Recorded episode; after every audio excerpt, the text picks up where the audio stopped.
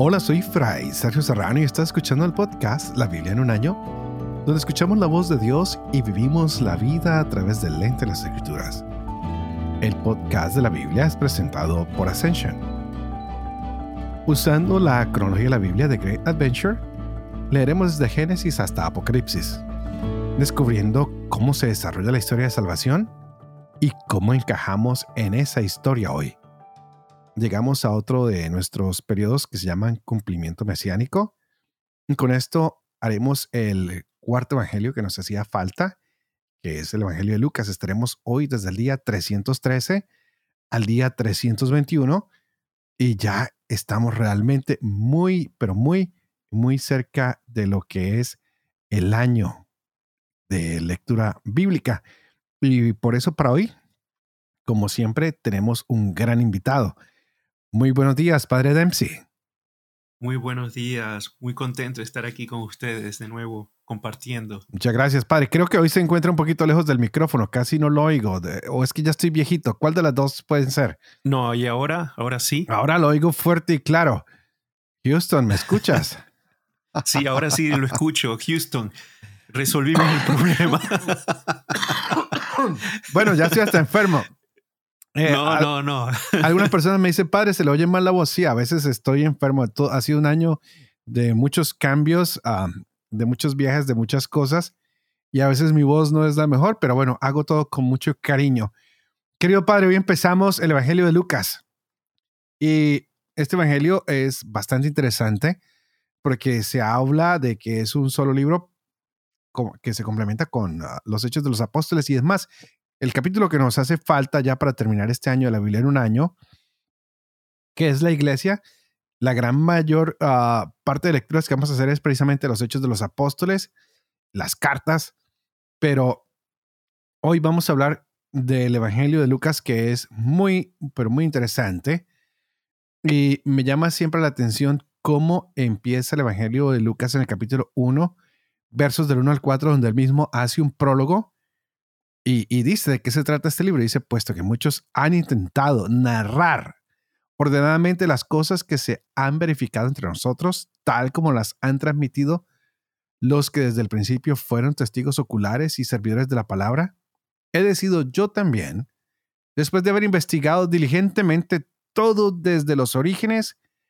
escribírtelo por su orden ilustre Teófilo, para que conozcas la solidez de las enseñanzas que has recibido. Qué linda introducción para este momento bíblico, como este autor nos deja claro cuál es eh, eh, el, ideal, cuál es la enseñanza que vamos a, buscar. ¿Quién es el autor? Pues no estamos muy seguros, se llama Lucas. Ah, parece que este hombre se basa en otros evangelios como el de Marcos y otras fuentes. Ah, nos va a mostrar cosas que a mí me impactan mucho y que me imagino que nos hablarás de ellas hoy. A un Padre que es misericordioso y compasivo. Nos muestra que la promesa de Dios ahora también llega no solo a los judíos, sino a los paganos. También veníamos hablando ah, con la revuelta macabea, lo que era el helenismo, y pues nos muestra cómo hay una comunidad helenística en este tiempo también. Ah, cómo se vive la fe, esta gente de Palestina. Bueno, son tantas cosas las que vamos a, descubrir acá desde el prólogo, padre. Eh, denos un poco de luz, ¿no? Yo aquí ah, divagando y usted está que se habla. Mejor yo hago como dijo Juan el Bautista, es necesario que yo disminuya para que él crezca. Así que, padre Dempsey, vamos. Bueno, yo cuando siempre que voy a leer el Evangelio de Lucas, me hago una imagen mental. La imagen mental es mucha azúcar. Ok. Helado de chocolate. Bueno, muy bien. ¿Por qué? Porque el Evangelio de Lucas es muy dulce. Ajá. Eh, dulce en el sentido de que es, es, es muy, muy espiritual. Es un evangelio muy delicado. Por ejemplo, cuando uno lee el Evangelio de Marcos, oh, Marcos es duro, ¿no? Eh, incluso el vocabulario es bastante fuerte. Mateo es más solemne, eh, más refinado que Marcos, y Mateo es muy, muy académico, muy catedrático, muy rabínico, ¿no? Cuando vamos al Evangelio de Lucas, Lucas es, es muy sensible, muy delicado. Eh, y, es un evangelio, de todos los evangelios que tenemos, los cuatro evangelios canónicos que tenemos, el más mariano es el evangelio de Lucas. El evangelio de Lucas es en donde el rol de la Virgen María se hace mucho más evidente que en cualquier otro evangelio. Cuando los comparamos los cuatro, definitivamente Lucas es el evangelio de la Virgen María. Eh, de hecho, incluso en la tradición ortodoxa, griega ortodoxa, Lucas era considerado ser el iconógrafo de la Virgen María. Interesante. Incluso en la tradición ortodoxa dicen, se mantiene esta bellísima y antigua veneración a los iconos y los iconos más antiguos de la Virgen María se les atribuyen al autor del Evangelio de Lucas. Muy interesante ver esta tradición griego ortodoxa. ¿Y quién es este Lucas? Toda la tradición de la iglesia, desde, desde la antigüedad, ha conectado a Lucas con Pablo. Muy importante este detalle. Y por eso es interesante que decías, no, este mundo helénico es cierto. Lucas, de todos los evangelistas, es el más helénico.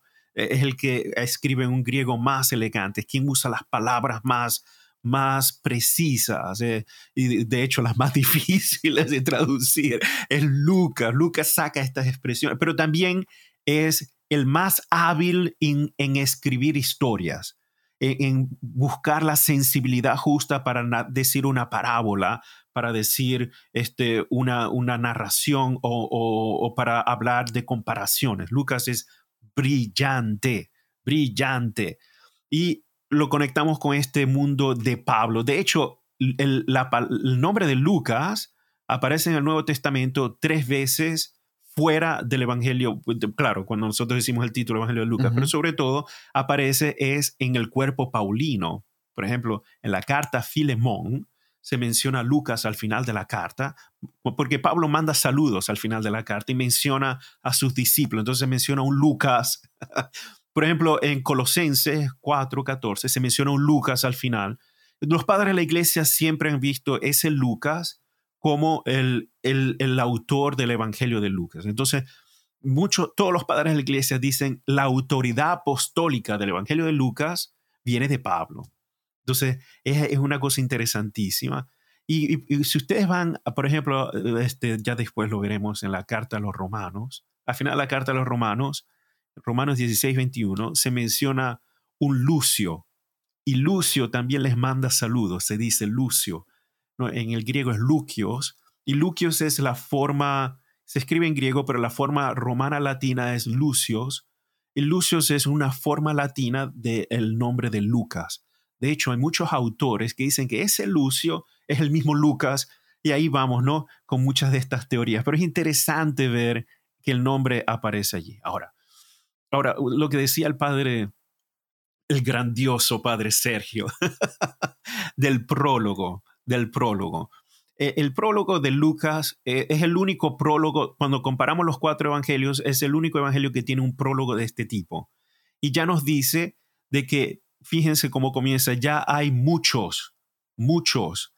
Depende de la traducción que se busque, que hay muchos que han intentado, pero también dice, hay muchos escritos entre nosotros. Fíjense que cuatro evangelios no son muchos escritos, pero ya para el tiempo de Lucas ya Lucas reconoce que hay muchas historias que están en circulación, sean orales o sean escritas, pero hay mucho que hay en circulación. Y ya Lucas nos dice que él tuvo que hacer una investigación de las cosas que son ciertas entre lo que ha sucedido. Y él mismo se da la tarea de crear una narración en orden. ¿Ok? Importante este detalle. Pero lo que quiero resaltar más es cómo termina el prólogo como termina el prólogo, en el versículo 4, el padre Sergio nos lo leyó muy bien, eh, que dice, para que conozcas bien la verdad de las cosas en las cuales has sido instruido, ¿ok? O de las, de las enseñanzas que has recibido, depende de cómo, cómo entiendan eso. Lo interesante es que el verbo que nosotros decimos en castellano, de las enseñanzas que has recibido, en griego el, Lucas utiliza el verbo catequeo, catequeo, catequeo. Es decir, si yo quiero ser incluso más literal, diría de la catequesis que has recibido. Interesante. Es decir, el mismo evangelista, él cualifica su evangelio como una catequesis. Es el mismo evangelista en el prólogo y utiliza el verbo cateque en voz pasiva, catejeces, la catequesis que has recibido, la enseñanza que has recibido. Es decir, todo el Evangelio es literalmente la enseñanza que se recibe, es la catequesis. Es decir, el Evangelio de Lucas y los Evangelios canónicos son los primeros manuales de catequesis en las comunidades cristianas. Y, aquí dice, no, esto no es invención del padre Dempsey, no, es la invención del padre Ser. No, está, escrito así. Porque Lucas, presten atención, Lucas de todos los evangelistas es el más educado, el que, el que sabe manejar muy bien la, lengua griega.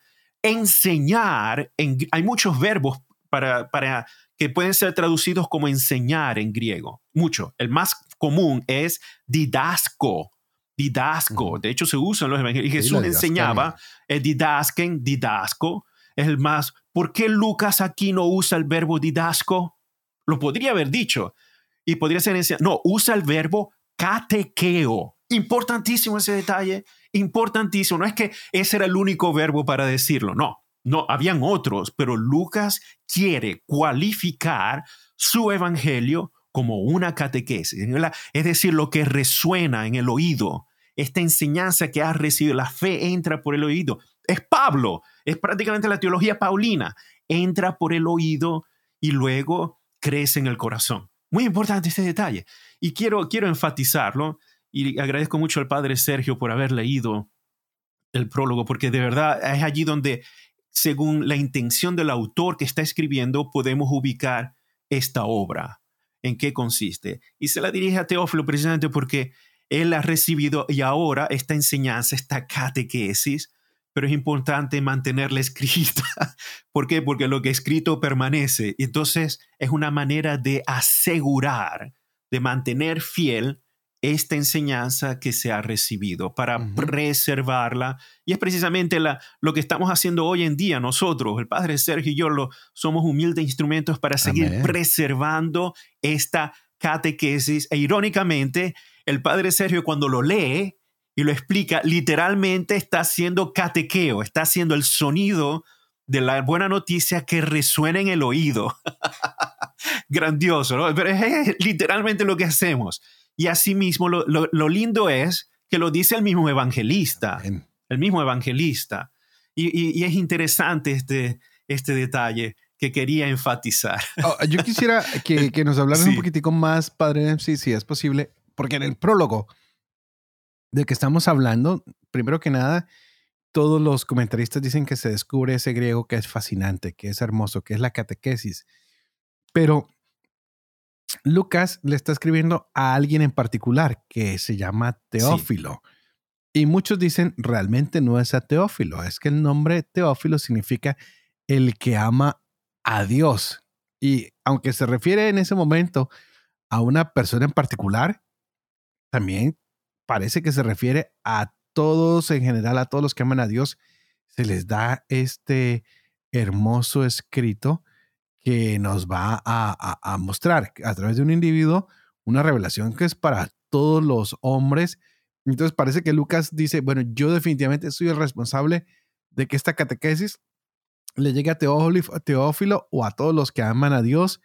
Y es por eso que, que se preocupa tanto por los detalles, por la semántica, por la narrativa, por el idioma que sea perfecto, que sea exquisito y, y, al estilo que él tiene es del dominio de la lengua y, hay mucha riqueza como tú lo viste ah, y lo expresaste con la palabra ah, de catequesis.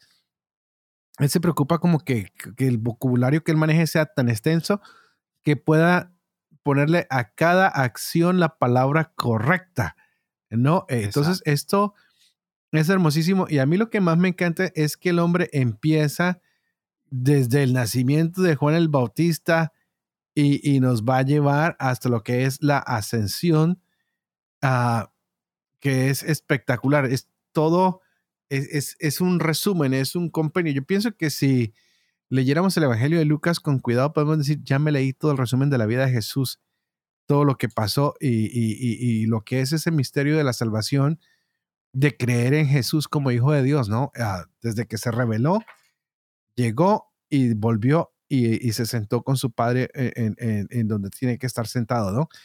Me parece espectacular, pero qué sorpresas nos va a dar este Evangelio para estos días, Padre. Tienes razón con lo de, esto es importante lo de Teófilo. Y eh, existen dos teorías que son las, las generales. Una es tomar a Teófilo como una persona individual histórica. Y de hecho, el, el, evangelista en el prólico lo llama, oh excelente Teófilo, lo llama así, ¿no? Oh excelente Teófilo, o excelentísimo Teófilo. Generalmente podría ser considerado una persona que eh, era, tenía dinero, o tenía un estado social bastante reconocible, o sea, era una persona importante que se convirtió al cristianismo y con gran probabilidad, con gran probabilidad fue quien estaba pagando esta obra, porque fíjense que escribir en el primer siglo un libro era una empresa de, mucho dinero, implicaba una gran inversión. No es como hoy que vamos a la librería y compramos una, un, bolígrafo con, con, unos cuantos centavos o pesos o, o, un dólar, dependiendo de dónde estemos, y compramos eh, eh, compramos papel por, por dos centavos, tres centavos, cuatro pesos y ahí comenzamos a escribir. Hoy en, hoy en día escribir es muy fácil, pero en el primer siglo, Dios mío, eso era una inversión, escribir un libro eh, y sobre todo el material, dónde encontrar el material.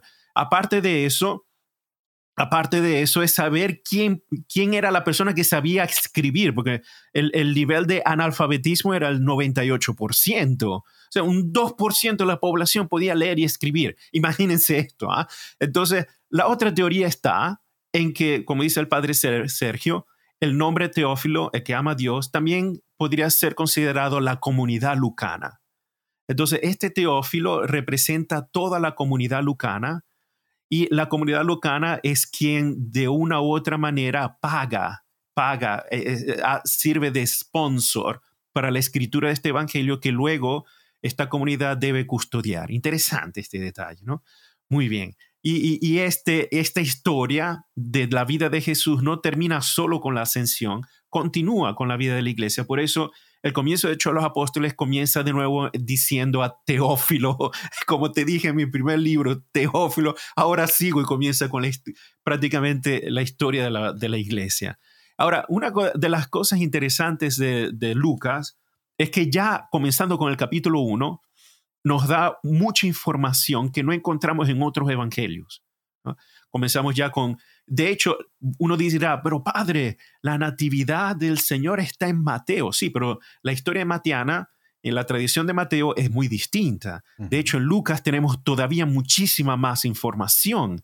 Y la información ya comienza es con los famosos anuncios extraordinarios, super, supernaturales. De hecho, vamos a notar en Lucas que a Lucas le gustan mucho los paralelos, siempre busca copias en paralelo. Entonces, por ejemplo, tenemos el anuncio de Juan Bautista, el anuncio de Jesús, ¿no? Tenemos a Isabel y a María. Luego, cuando Jesús nace y va al templo, entonces tenemos a, Simeón, pero también a la profetisa Ana. A, Lucas le encanta hacer este tipo de... de es, es parte del estilo que él hace, ¿no? Y como ven, como ven, es interesantísimo porque cuando agarramos los primeros dos capítulos, el rol fundamental predomina más es el rol de las mujeres. son las más, son muy significativas. E Isabel, María, María habla, actúa, es proactiva, es fantástica, ¿no? el cántico de María. Por eso les digo, Lucas es maravilloso. vamos a, Mateo, prácticamente el, rol, el rol principal es José. José Mateo. Marcos, pobrecillo Marcos. En Marcos ahí no encontramos, no encontramos nada. Juan, Juan ni siquiera menciona a María por nombre. Dice la madre de Jesús, ¿no? Interesante. Es, es, Lucas quien María habla, proclama, ¿no? el, el cántico mariano, está asistiendo, está buscando, a Jesús. Lucas es el único que habla de, esta dimensión de caminar en comunidad, caminar como familia, que nos da esta información del niño Jesús. ¿no? que se pierde y luego lo encuentran en el templo. Aquí quiero hacer una cosa interesantísima, quiero decir, eh, porque es Lucas el único que nos habla de este episodio, de ya Jesús siendo ya un niño adolescente, podemos decirlo así, o ya, ya teniendo prácticamente, no siendo tan niño, pero tampoco no un adolescente propiamente, que se pierde porque está en la, los padres son muy devotos, ¿no? Y van a Jerusalén para las grandes fiestas, que son la, en la tradición hebrea se llaman las fiestas de peregrinaje. Y entonces van allí y luego cuando se regresan no se dan cuenta que, que está allí. Es interesante, por ejemplo, cuando vamos a Lucas, ¿no? al 2.4, al 2.4, les voy a leer brevísimamente en ese episodio. Dice, dice así el texto porque quiero que después el, padre Sergio luego lo van a leer con él. Subió también José desde Galilea de la ciudad de Nazaret Judea a la ciudad de David que se llama Belén, por ser él de la casa de familia de Belén. sí, ahí vamos bien, de la familia de David para registrarse con María, su esposa, que estaba embarazada. Exacto. Mientras estaban allí se les cumplieron los días del parto y dio a luz a su hijo primogénito lo envolvió en pañales y lo acostó en un pesebre porque no tenía sitio en el albergue. Exacto. Entonces, fíjense, José está, claro, y entonces allí es cuando comienza este de dar a luz a su hijo primogénito. Le envolvió en pañales y le acostó en un pesebre porque no tenían sitio en el albergue. Este, a mí me llama la atención ese punto bastante porque Lucas, y por favor quiero que subrayen esto, es muy sensible. Fíjense, nosotros conocemos esta historia porque la recontamos en Navidad. El padre Sergio siempre para Navidad tiene unos cantos bellísimos. Pero esta es la historia que más conocemos en Navidad, ¿verdad? No, porque no tenía sitio en el albergo, en el albergue, entonces por eso José, muy bien, fantástico. Para nosotros es muy... Pero fíjense que es Lucas quien hace esto de una manera especial. ¿Por qué? Porque Lucas es muy sensible con los marginados. Lucas es muy sensible con los pobres. Lucas es extraordinario en este sentido más que cualquier otro evangelio. No quiero los otros evangelios, claro, siempre está la, la preferencia de Jesús por los pobres, pero Lucas es de todos el más enfático y para Lucas es importante que Jesús nazca como un marginado. Importante este detalle. Por eso no había puesto para él en el albergue. No hay puesto. Tiene que ir propio al lugar donde están los animales, al establo. Muy importante este detalle.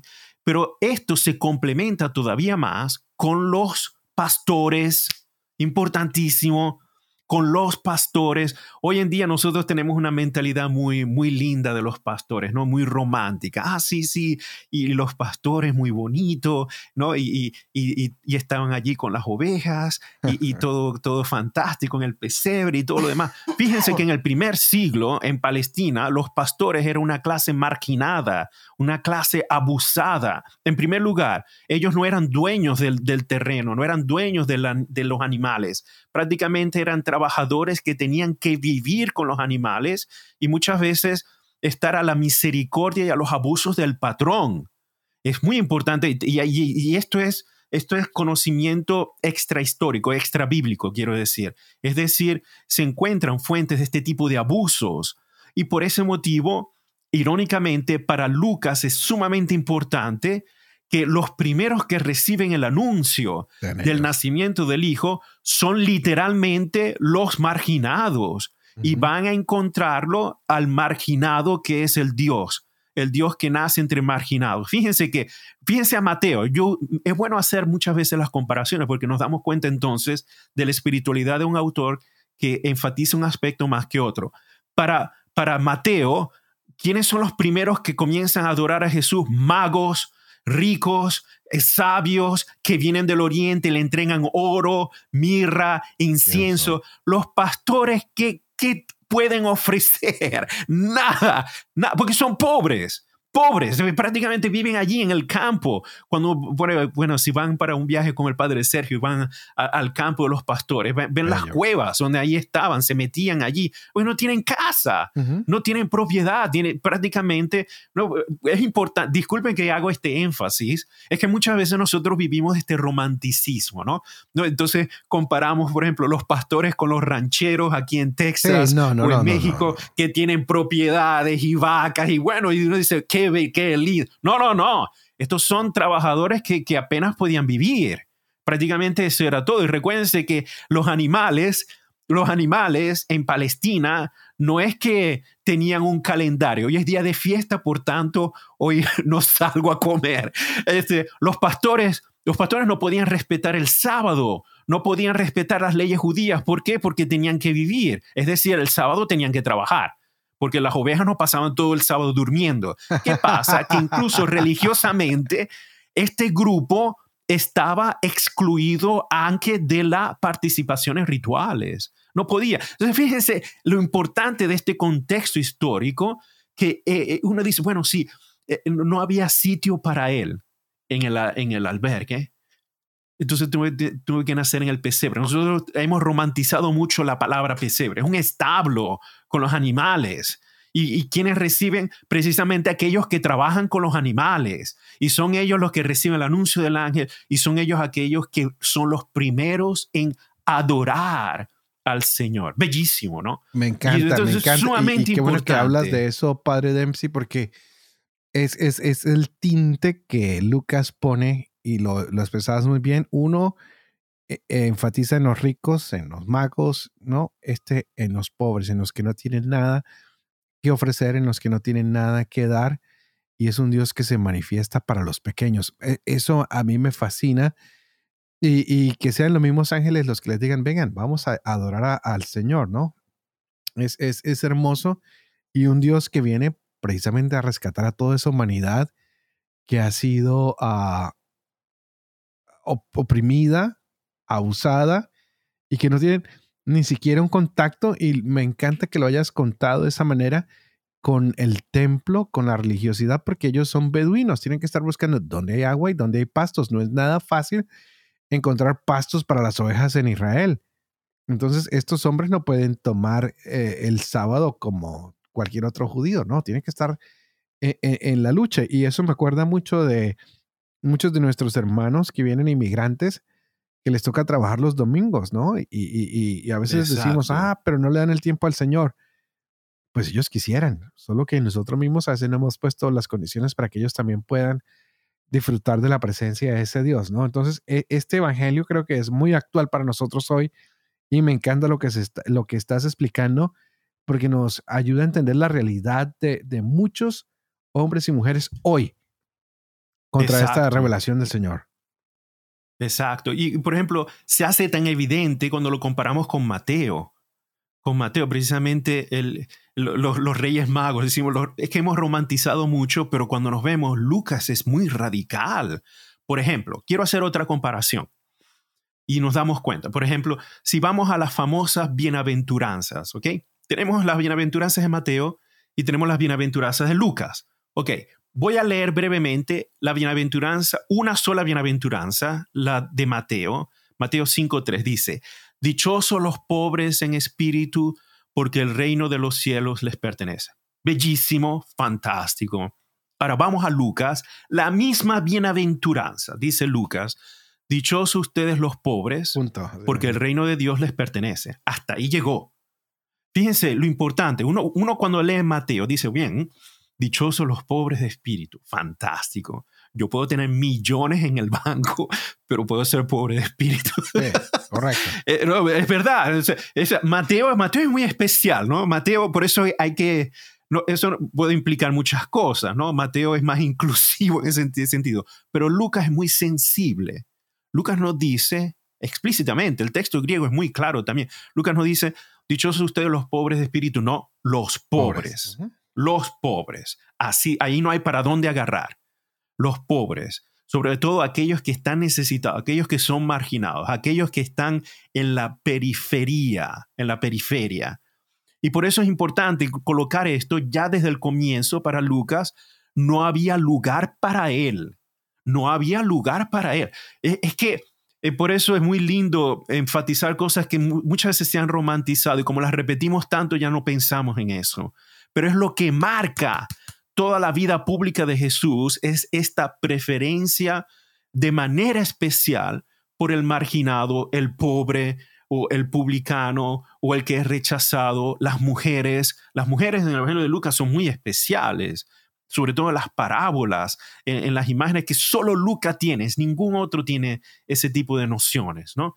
Eh, eh, por ejemplo, con los marginados, por eso Lucas, por ejemplo, las famosas parábolas de, Lucas del, famoso capítulo 15 que es el famoso capítulo de la misericordia, ¿no? De hecho, el Papa Francisco lo ha hecho famoso, sobre todo en sus encíclicas, porque lo cita muchísimo el Papa Francisco, ¿no?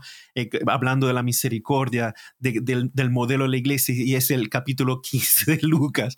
Pero interesante es, interesante es el cómo comienza el capítulo 15 de Lucas, cómo lo comienza, porque es allí el comienzo de Lucas 15 lo que nos da, nos refleja la intención del autor, y, cómo, y cómo encuadra entonces las parábolas, porque en el capítulo 15 ya después lo van a leer con el padre Sergio. No, pero podemos leer la introducción para que la gente sepa de qué estamos hablando. Dice, capítulo 15 dice, todos los publicanos y los pecadores se acercaban a él para oírle.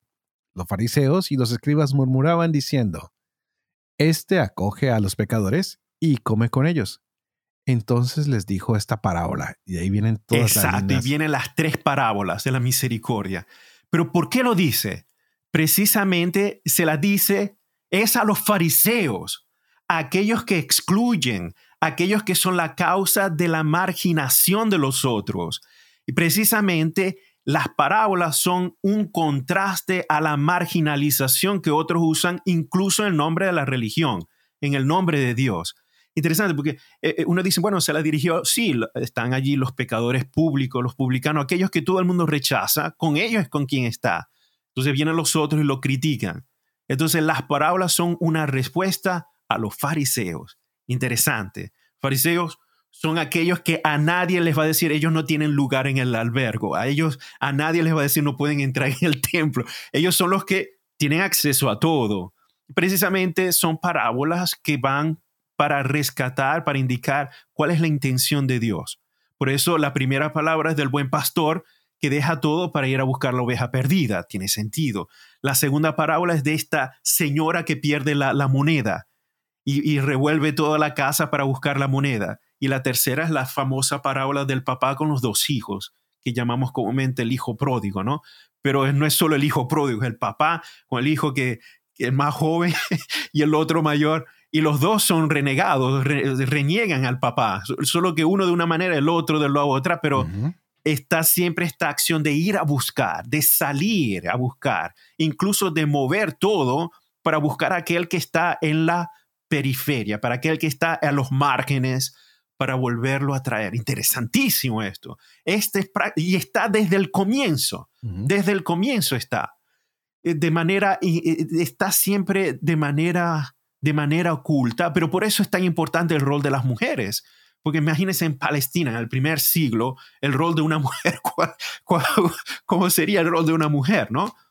No, no, es, no, es, no es el principal. Sí, tener hijos, muy bien, es muy importante, pero a nivel de la sociedad siempre era un rol bastante secundario. ¿no? Entonces, e, estas son marcas que, que enfatizan ¿no? Por ejemplo, cuando vamos a Jesús acepta abiertamente a, mujeres y, a mujeres con, que, son marginadas porque son consideradas de la mala vida. Por ejemplo, se ve en Lucas capítulo 7, ¿no? Eh, por ejemplo, las parábolas de la misericordia vuelven de una manera u otra a, corroborar este sentido. Prácticamente este es lo que permea toda la espiritualidad lucana, esta sensibilidad a, aquellos que viven en estos estados de rechazo, en pobreza, o que no son considerados del todo dignos, ¿no? Digámoslo así, dignos, ¿no? Eh, por ejemplo, interesante, Lucas en el capítulo 9 hace su ministerio en Samaria, ¿no? Y ahí es donde encontramos el famoso ejemplo de Jesús con el buen samaritano. Esa parábola, por ejemplo, esa parábola solo Lucas la tiene. Nadie más la tiene. Nosotros la hemos hecho muy famosa y todo el mundo conoce la parábola del buen samaritano. Pero cuando vamos a ver la escritura, solo Lucas la tiene, más nadie, más nadie, más nadie. Entonces, ¿y a quién critica allí?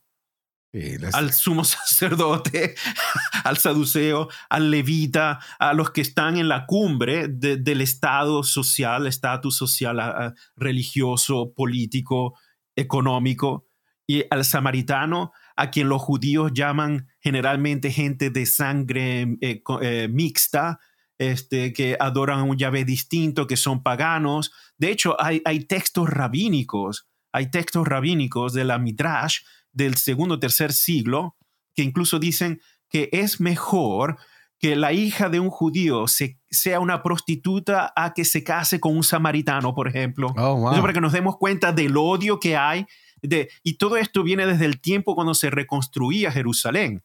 ¿Se acuerdan cuando leíamos Esdra y Nehemías? Los samaritanos estaban siempre en conflicto y habían estas luchas durante el tiempo de Zorobabel. Esto viene desde siglos, este odio. Y precisamente Jesús utiliza al samaritano como el ejemplo del amor de Dios para aquel que es abandonado, para aquel que sufre, para aquel que es atacado, para aquel que está en necesidad. Fíjense lo, lo, radical que es esto, ¿ah? Sumamente importante. Y repito, solo Lucas la tiene, solo Lucas. Eh, eh, eh, no me atrevo a poner un ejemplo equivalente al día de hoy, pero imagínense una persona, porque aquí en esta mentalidad del samaritano no entra solo religión, también entra raza. Ahora imagínense Jesús diciendo esto a la gente en Jerusalén, por eso lo querían matar, ¿no? entonces, ¿qué pasa? Esta atención por el marginado es crucial, crucial, crucial. Por ejemplo, voy a, disculpen que no quiero decir herejías tampoco, si no, pero por ejemplo, este, un, punto, un punto eh, que les había mencionado, pero lo quiero leer ahorita con el padre Sergio y se, y se van a dar cuenta después, ¿no? Lucas más que cualquier otro evangelio, reconoce el rol de las mujeres, sobre todo, sobre todo en cuanto al ministerio de Jesús. Y este texto de Lucas es controversial en ciertos círculos, okay, sobre todo Lucas 8, vamos a Lucas 8 del 1 al 3, ¿no? Lucas 8, solamente estos tres versículos.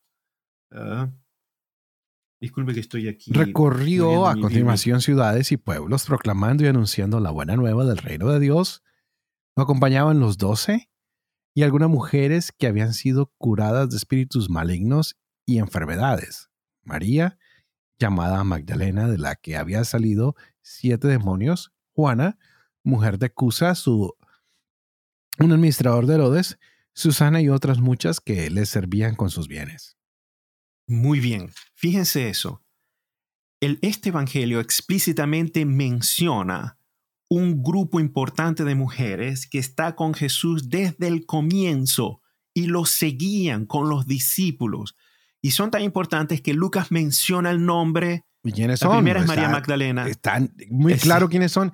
Y es un, pasaje que yo quiero que tú rescates porque también voy a hacer un poquito de énfasis en eso.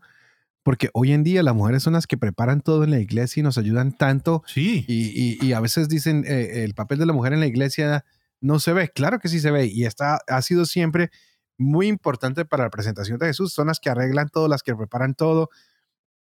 Y me va a encantar después cuando hablemos un poquito de María Magdalena, que es la que recibe el anuncio. Vaya y dígale a, a, a mis hermanos que los veo donde sabemos encontrarnos. Entonces, la mujer que tiene ese rol muy importante y me alegra que lo menciones hoy en el capítulo 8, precisamente esta Biblia de Great Adventure nos va a colocar un título. La Biblia no tiene títulos, estos títulos solo se colocan para ayudarnos a entender.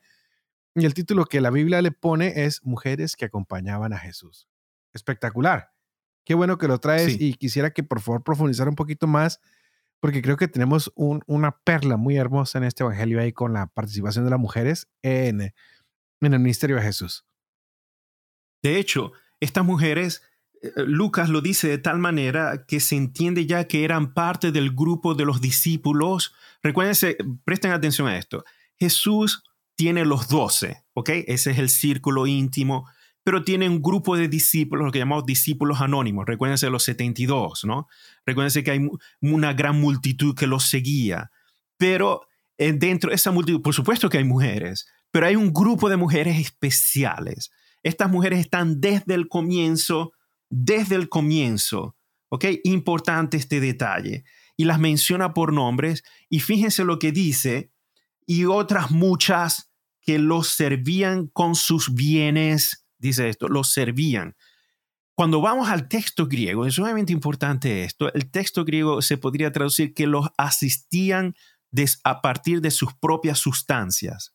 Y fíjense que estas mujeres, por ejemplo, esta llamada este, la mujer de Cusa, Juana, y Cusa era un administrador de Herodes, esa mujer tenía dinero, esa mujer venía de dinero. El administrador de, Herodes no era, no era uno que se ponía a mendigar en, en la esquina, tenía dinero. Y por eso estas mujeres que se menciona allí, los servían de sus propias sustancias, los mantenían en muchas cosas el ministerio. Y por eso son, es tan importante que Lucas se toma la delicadeza de mencionarlas porque en su comunidad son altamente conocidas y respetadas. Importante este detalle. Importante. Entonces vemos aquí una colaboración concreta, práctica, no solo de seguimiento en la vida de Jesús, sino también de asistencia al ministerio. Crucial esta, esta parte, crucial. Y, por favor, debemos sacarnos de la cabeza, y por favor se los pido, se los digo con mucha humildad y caridad, esto de que María Magdalena era una prostituta. No, absolutamente no. Hay una gran confusión. Absolutamente. Sí, no, no, aclara eso, aclara eso, porque todo el mundo siempre dice la prostituta María Magdalena. No, no, no. de ella le sacaron unos demonios, pero no era la prostituta. No, no, María Magdalena tiene un gran respeto, una gran veneración en la historia de la iglesia, sobre todo en la comunidad antigua. Ajá la, la, la, y es la patrona de los dominicos, es, la patrona de los dominicos, así que por favor. no, de hecho, por eso se menciona en la lista de mujeres siempre la primera. Es siempre la primera en esta lista de mujeres, es siempre está en los testigos de la resurrección, es crucial, ¿no? Es aquella que tuvo, tenía siete demonios y Jesús la liberó la libró en un encuentro, en este encuentro personal que hace Jesús, que libera, que sana porque cuando vemos, por ejemplo, el Evangelio de, Marcos, Marcos dice, y Jesús hacía muchos exorcismos, venía mucha gente. Interesante. Jesús hizo muchos exorcismos en su vida pública. María Magdalena era uno de estos casos. Ahora, mucho, lo que sucede es que a partir de la Edad Media hay ciertos padres de la iglesia o ciertos escritores que comenzaron a identificar esta mujer eh, que fue eh, eh, capturada o en adulterio, en el Evangelio de Juan, y comienzan a hacer esta identificación, ah, esa debió ser María Magdalena, pero son, son, son invenciones, son este, suposiciones que no son históricas. No está, esto viene a partir de la Edad Media, este tipo de conexiones. Pero eh, eh, siempre se vuelve sensacionalista lo que suena mejor, ¿verdad? No, de hecho, la prostituta que se menciona en el Evangelio Juan no tiene nombre, nadie sabe quién es. Y todo el mundo sabe quién es María Magdalena porque se menciona por nombre y es sumamente respetada y lo dice muy claramente Lucas, de la cual Jesús sacó siete demonios. Así de sencillo. Muchos otros dicen, bueno, la, comparan con la, con la mujer de la mala, mala, vida en el Evangelio de Mateo, capítulo 26, que viene para hacer la unción de Jesús cuando está ¿no? que lo unge. No, eh, la mujer no tiene nombre, es anónima esa prostituta o mujer de la mala vida. Como ven, es importante. María Magdalena siempre se identifica con nombre.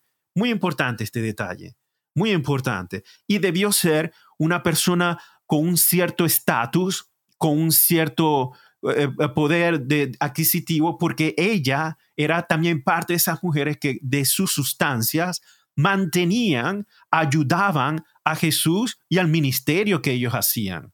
Importantísimo este detalle, que no es, no es, de, no es marginal. Eh, entonces, interesante porque Lucas se vuelve entonces en la voz de estas mujeres que seguían acompañando a Jesús desde el comienzo. grandioso, es grandioso. Entonces, estamos viendo un patrón, ¿verdad? Estamos viendo cómo Jesús enfatiza desde el comienzo el rol de Isabel, el rol de María, muy importante María. Y luego, cómo presta atención. Fíjense, por ejemplo, en el capítulo 15, el famoso capítulo Las Misericordias de las parábolas, encontramos el buen pastor, luego la mujer que pierde la moneda y luego el papá con los dos hijos. Sí, en el medio está como si fuera una especie de sándwich lucano, la mujer. La parábola en donde la mujer es la protagonista. Interesante.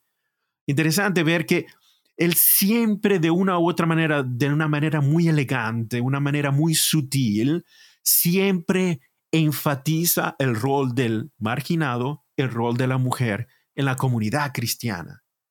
Por eso es fantástico ver al Papa que está rescatando. De hecho, a mí me fascina el Papa. El Papa Francisco es muy lucano.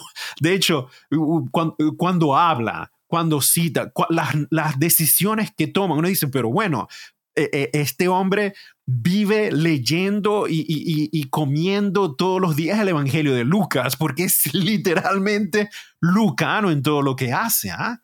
muy lucano.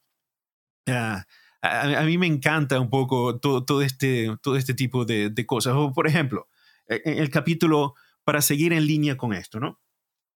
Ah, por ejemplo, en el capítulo, en el capítulo 7, ah, disculpen que... Eh, capítulo 7, verso. Uh, verso 11. No lo voy a leer. A partir del versículo 11, es otro gran ejemplo. Ese texto es de la resurrección del hijo de la viuda. De la ah, oh, sí, sí, sí, sí, sí, sí, sí. Eh, ese texto es una obra de arte en la espiritualidad lucana. Pero ese texto es un resumen de todo lo que es la espiritualidad de Lucas y cómo Jesús actúa en ese momento. Fíjense que es un texto único, no lo vamos a encontrar en ningún otro evangelio. Solo Lucas lo tiene, solo Lucas Fíjense cómo es, ¿no? Jesús llega y ve a esta mujer. Una mujer en el mundo semita que es viuda.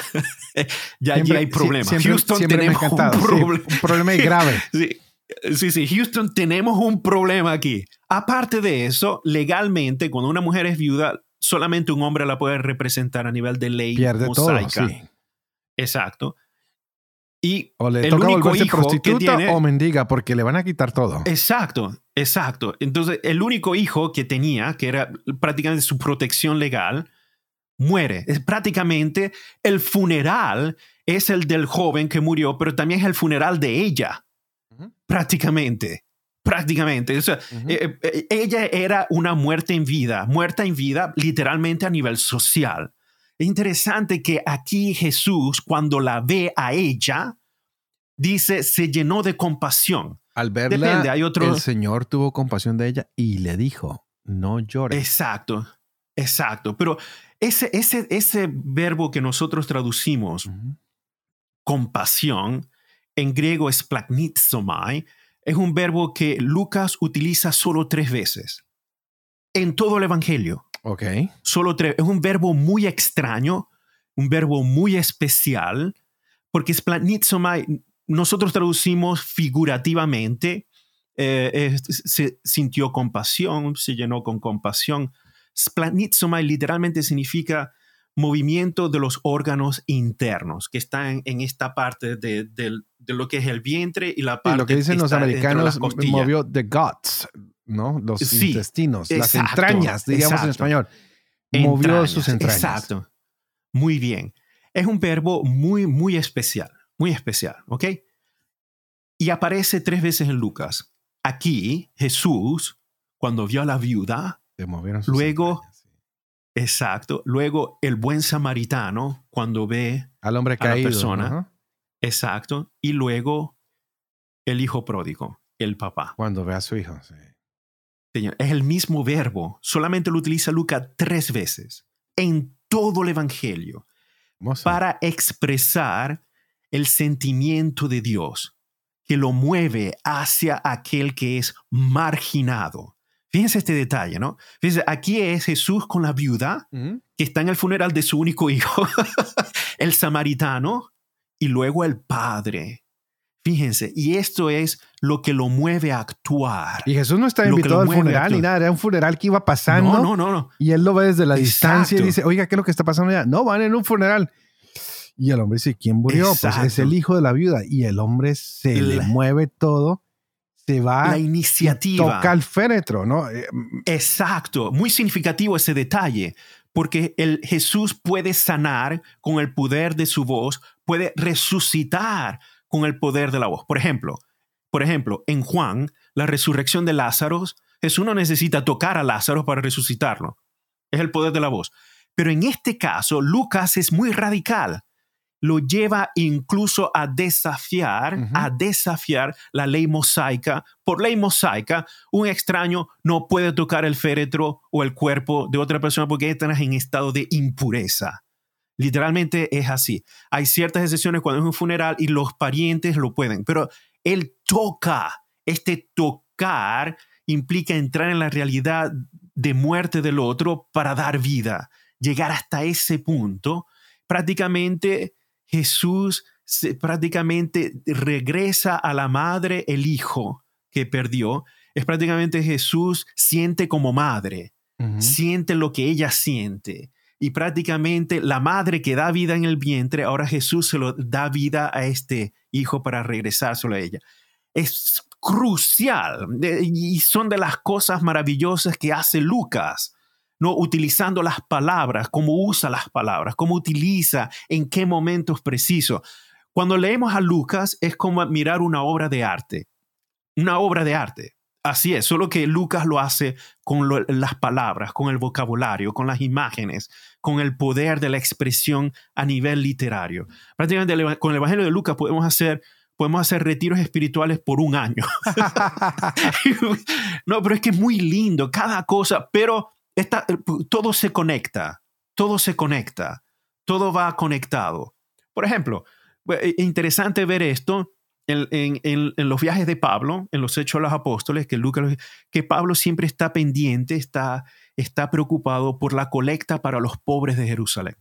Fíjense que esto, fíjense cómo se va manifestando este, esta sensibilidad por el pobre, por el que tiene hambre, por el que sufre, por el que está marginado, por el que no tiene protección. Entonces, todo, todo va, va metiéndose en esa línea de cómo ver el amor de Dios, ¿no? la misericordia de Dios y, y, cómo ser duro con aquellos que marginan, con aquellos que se vuelven los justos, con aquellos que son aquellos los que crean división y apartan a otros de Dios.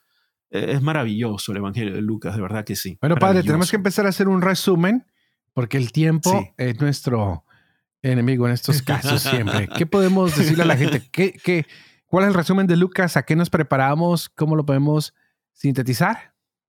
Sí, muy bien. En primer lugar, en las líneas espirituales, cuando leamos el Evangelio de Lucas, es este amor especial por el pobre, el marginado. También este, esta presentación de Jesús que es también un maestro de oración. El Evangelio de Lucas es muy especial con la oración. Eh, tiene parábolas de la oración, donde la viuda persistente con el juez, por ejemplo, son, Lucas eh, eh, pone a Jesús siempre en estados de oración cuando en episodios que son comunes en los otros evangelios, pero en los otros evangelios Jesús no aparece orando, pero en Lucas sí, siempre está orando, sobre todo cuando tiene que tomar momentos importantes, decisiones importantes. Lucas también es muy especial con el Espíritu Santo. Eh, más el, Espíritu Santo, por supuesto, está presente en los otros evangelios, pero Lucas lo hace mucho más evidente. Es, siempre está actuando con Jesús, toma decisiones, lo lleva. Eh, eh, y, se hace todavía más evidente es en los hechos de los apóstoles. Entonces, la oración, el Espíritu Santo, el amor por el marginado, el respeto a las mujeres, el rol de las mujeres en la vida de la comunidad, en la vida cristiana. Y por supuesto esta misericordia de Dios que abunda por todas partes, sobre todo cuando Jesús está en la cruz y habla con este crucificado que nosotros llamamos en la tradición el ladrón bueno, pero que no, no era un ladrón. Para ser crucificado tuvo que haber hecho algo muy malo. Muy grave, por, ley, por ley romana no se crucifica un ladrón. Es demasiado... Eso no, no tiene... Y, es ese diálogo entre Jesús con este otro crucificado, que es único de Lucas, único de Lucas, donde Lucas dice, hoy estarás conmigo en el paraíso, hoy, este hoy de Lucas es muy importante para aquel que se arrepiente, para aquel que se acerca. Interesante, ¿no? Encontrar a Dios un malhechor encuentra a Dios en el suplicio de la cruz. Solo Lucas tiene este, este diálogo, más nadie. Fíjense lo interesante, hoy estarás conmigo en el paraíso, hoy. Pero hoy estás aquí crucificado conmigo, grandioso, grandioso. Es espectacular. No, no, estamos frente a una joya increíble que se llama el Evangelio de Lucas. Wow, pero última idea, padre, ¿qué, qué, te corté, pero es que eh, eh, eso que acabas de decir es maravilloso. Hoy estás conmigo crucificado, pero también conmigo estarás en el paraíso. Wow. A veces necesitamos esas palabras, ¿no? Sí, el hoy de Dios. El hoy de Dios que se encuentra aún en el momento más álgido de una crisis, de, de, una falta de fe, allí se encuentra Dios. Yo a veces me imagino este, a, este malhechor que era crucificado justamente allí en el suplicio de la cruz, lo único que tuvo que hacer es, mirar, es voltear la cara y ver ya que Jesús estaba al lado. Grandioso Mientras que el otro que lo negaba se empecinaba, se, era terco a no querer ver a Dios en su realidad de la cruz. esa es la espiritualidad lucana. Wow. ¿no? Excelente. Padre, hemos llegado al final de este día. Ah, gracias. Nos queda solo un periodo, que será el de la iglesia. Gracias a todas las personas que nos están escuchando. ¿Cuándo pueden empezar a leer la Biblia? Hoy mismo, sí, pueden pasarle este programa a sus amigos. Maravilloso. Quedará siempre guardado en YouTube para que lo estén compartiendo. Eh, ¿Cuál es el mejor día para empezar? Hoy. Cualquier día que lo tengas es el mejor día para empezar. Nuevamente, gracias Padre Dempsey y les pedimos a las personas que por favor oren por nosotros. Nosotros siempre oramos por ustedes. Pidan que el Padre Dempsey y yo podamos seguir adelante con este proyecto de la Biblia en un año que podamos vivir con fe esto que leemos, que compartimos con ustedes, que podamos enseñar siempre la verdad y que sobre todo nosotros y ustedes también puedan cumplir lo que se lee y lo que se enseña a través de este podcast. Y Padre, vamos a la bendición y que la bendición de Dios Toporoso, que es Padre, Hijo y Espíritu Santo, descienda sobre cada uno de ustedes y los acompañe siempre.